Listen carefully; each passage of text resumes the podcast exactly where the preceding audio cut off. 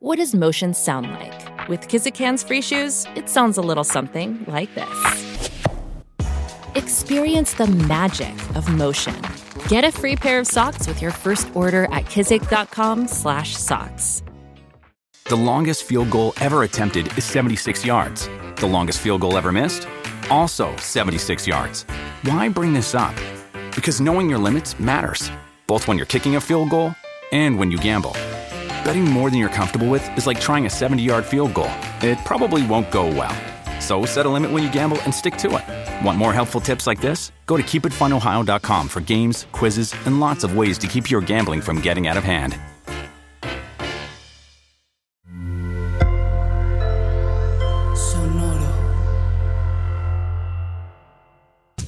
Bienvenidos a Malita Pobreza para Emprendedores, una guía para quienes desean ser sus propios jefes pero necesitan los consejos de un adulto que ya lo haya logrado. Pues en la cápsula de hoy quiero que hablemos de si solamente tuviera que darles por el tiempo, porque estamos aquí no abrumarlos, los tres mejores consejos, hacks, tips financieros para su emprendimiento. Fue difícil elegirlos, pero creo que si tuviera que, estos serían los seleccionados, los afortunados. Y también creo que es lo que menos mmm, practicamos cuando somos emprendedores. Entonces creo que por eso se volvieron todavía hasta más relevantes que, que los mencionemos en esta bonita cápsula de emprendedores. Y el primer hack financiero es aprende a identificar y a separar tu utilidad. Eso es lo que... ¿A qué me refiero con esto? Tú como emprendedor necesitas tener un PNL, que es un Profit and Loss. Este es un cuadro, pues básicamente es un Excelito. Si no lo saben hacer, pues para eso está nuestra masterclass de emprendedores. Es la que está online en nuestra página web. Es literalmente una masterclass, como bien lo dice, de tres horas de cómo hacer este PNL. Eh, ya es un formato, no se estresen, no es como de, y entonces abre Excel. No, o sea, ya está hecho y solo van a vaciar la información. Pero el objetivo de, la, de esta masterclass y de este hack es que tienes que tener súper mapeado el acumulado de tu utilidad. Qué bien que todos los, si todos los meses tienes utilidad, no hombre, pues excelente, bien por ti, saludos a todos.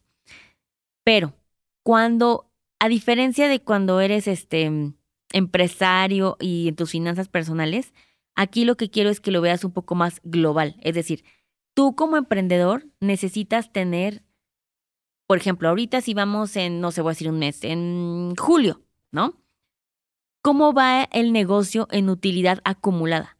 Y entonces el tener tu PNL te permite decir como, ok, hasta, el, hasta este mes llevamos acumulado en promedio el 36% de utilidad. Ah, pues qué perfecto, fabuloso, pues vas en ganancia, ¿no? Claro que si para llegar a este porcentaje. Hubo meses que estuvieron todo de la fregada, de que no, nada nos sonrió, estuvo muy mal, pues eso pasa. Los, hay negocios que tienen temporalidades, pasa mucho de hecho, o sea, no se me agüiten. Yo creo que los negocios, no, iba a decir, yo creo que los negocios con mayores éxitos y que no tienen temporalidad en México, iba a decir las panaderías, pero fíjense que creo que no. Porque también sí hay de que rosca de reyes y cosas así, pues venden más. Pero maybe una tortillería, ¿acaso podríamos hacer esa bonita comparación. Pero un negocio que siempre es rentable, pues es lo máximo. Pero lo que voy con esto es, el indicador como tip número uno que les debe importar es el acumulado. Por supuesto que hay que prepararnos para cuando haya meses que está todo de la fregada y que así nadie está comprando nada. Em, no sé, tal vez para muchos es febrero y marzo. o sea, siento que en los últimos años ha sido así. También después de COVID se ha comportado diferente. Pero el punto es, tú como emprendedor, aprende a identificar cuál es tu utilidad acumulada de que al día de hoy, en cuánto vamos el resultado. Si hubo un mes malo, en vez de que nos dé diabetes, nos deprimimos, ya tú con Riopan todo el tiempo, o sea, déjalo ir. Hubo otro mes que tal vez lo pueda compensar y eso nos va a hacer feliz. El segundo hack de finanzas es reinvertir.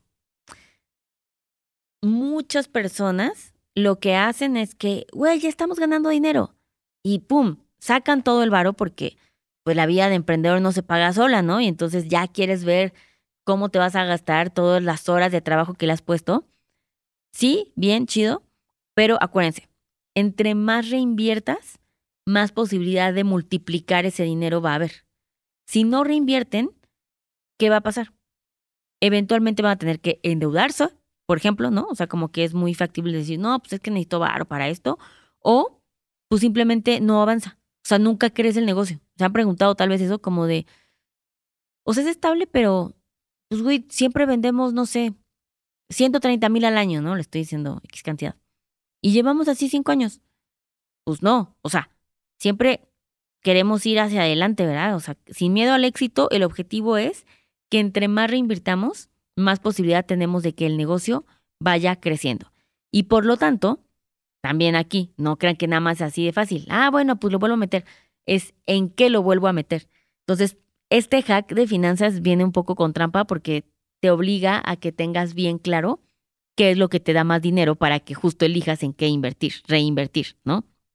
Em, reinviertan, reinviertan, sobre todo los tres años, cinco años. El objetivo es seguirle metiendo dinero que sí, otra nueva máquina, ahora necesitamos mejor marketing o vamos a automatizar nuestros procesos o, ejemplo, idea ganadora, lo voy a poner allá afuera. Equipo más caro en el sentido de gente más cara, que por supuesto implique que sea gente más calificada.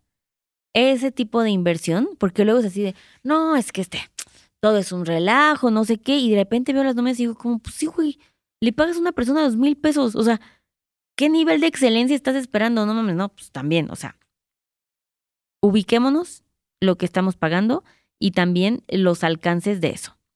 Y el tercer gran hack, que es obligatorio y todo emprendedor debe saber, identifica tu punto de equilibrio. Tengo toda una cápsula aquí de emprendedores que se llama punto de equilibrio y, de, y que implica eso.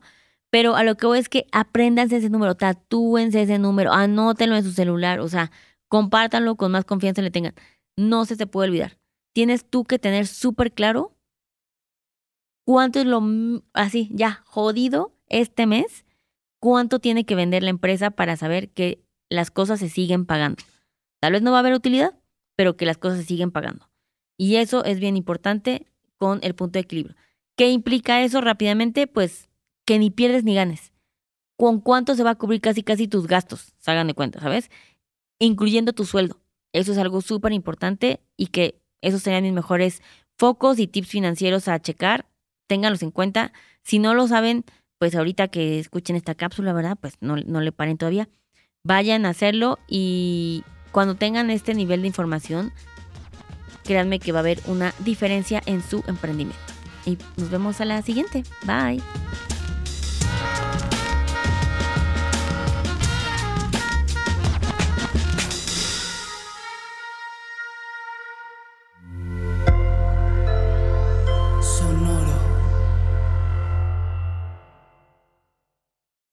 ¿Cómo funciona una tarjeta de crédito?